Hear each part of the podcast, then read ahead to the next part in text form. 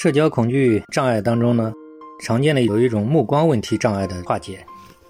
我们讲这个目光问题障碍，其实很常见，在我们这么十几年的这种一线心理辅导过程当中呢，就遇到很多各种各样的目光障碍问题。常见的比如，像他觉得自己斜视、斜视恐惧、余光恐惧、色目，就他觉得自己的眼神有一些欲望、色眯眯的一些欲望，这种控制不了的出现一些欲望的眼神啊。或者是还有一些恐惧的眼神啊，甚至认为一些就是那种可怕的眼神啊，或者是他觉得是一种瞪视，或者是一种觉得眼神的一种精神病的一种症状，或者散漫，或者无光，或者是我们讲这个还有是不敢对视，以及这种他眼神的其他的一些复杂的一些表现。那么对这种。各种各样的这种眼神方面的一些问题障碍呢，它的治疗要点呢，第一点就是，就是我们讲要找到症状背后的它相对应的具体原因，就治病要治根嘛，就是要经过专业的心理学方法，然后在长期的互动当中，然后一点一点的帮助他追根溯源，要收集资料，各方面的。然后一点点的经过专业的心理老师的帮助，协助他找到他的根源，他背后的病根，才能给予针对性的解决。然后治疗的第二个要点呢，就是把他整个的这种发展过程，以及后来的泛化，生活上社会心理因素对他严重影响的一些社会心理现象，一些认知观念啊，以及生活上的一些自卑啊。比如工作、生活、恋爱、情感或各方面的一种打击啊，或者长期的压抑，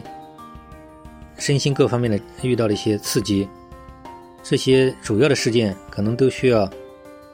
对他有相应影响的事件，可能都都要具体剖析，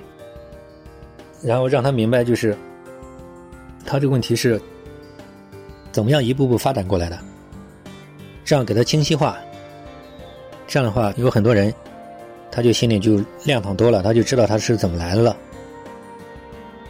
治疗的这个第三个要点呢，就是要去标签化、去病化。他可能习惯性的把这个东西称为社交恐怖症，